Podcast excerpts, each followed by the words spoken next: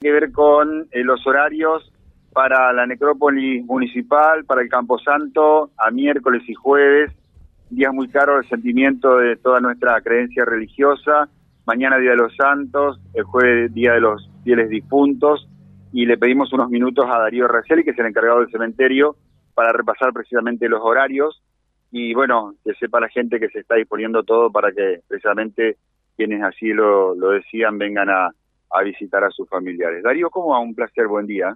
Buen día, buen día José Carlos, a tu equipo y a toda la audiencia. Y, felicitaciones, porque en estos minutos que mm, eh, tuve de espera mientras charlabas con Eliana José, hice un recorrido, la verdad que está, está muy bien presentado el, el cementerio y algo que siempre destaco, lo que tiene que ver con la parte de adelante, la parquización, se ha logrado final y felizmente todo el verde, y bueno, y acá, bien pegadito, la verdad que hay unas flores muy lindas. Es un lugar que obviamente no venimos felices aquí, pero no deja de ser agradable. ese es el equilibrio que hay que lograr.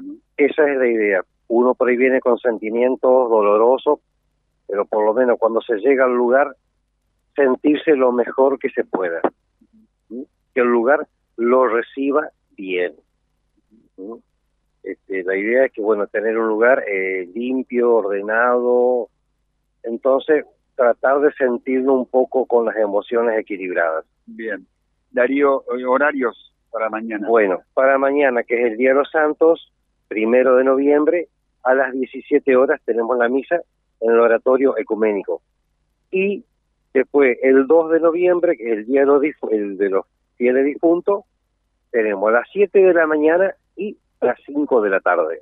Bien, repasamos.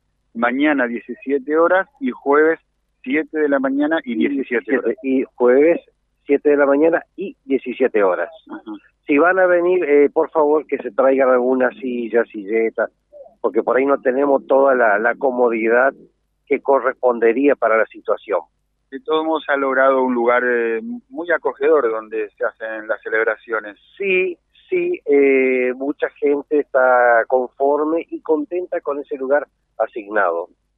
Así que bueno, ponemos todo el énfasis en por ahí en tener el pasto cortadito, un montón de, detalles como para que pueda realizarse como corresponde. Hoy ya veo mucho movimiento realmente. Darío, ¿se terminó un poco el tema del vandalismo? ¿Cómo estamos con eso? Se está terminando. Se está terminando, estamos haciendo un seguimiento bastante bastante, a ver, controlando el personal trabajando entre las tumbas, cuando vemos personal que por ahí, gente que por ahí nos llama la atención, las personas con mochila, le hacemos un recorrido, los controlamos, los hacemos sentir por ahí que los estamos vigilando y es como que se neutraliza un poco esa situación.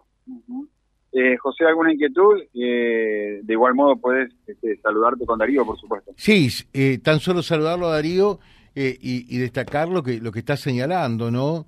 Eh, uno ha visto como en este último tiempo, eh, para bien, el, cementerio ha cambiado, está mucho más presentado, y es bueno esto, que uno vaya a un, a un lugar, que es un lugar de paz, que va a buscar paz, que va a encontrarse con sus seres que ya no están en esta vida terrena. Entonces, mm, en la medida que, que todo está bien, creo que, que ayuda también a esa relación, a ese vínculo que uno va a buscar eh, al cementerio.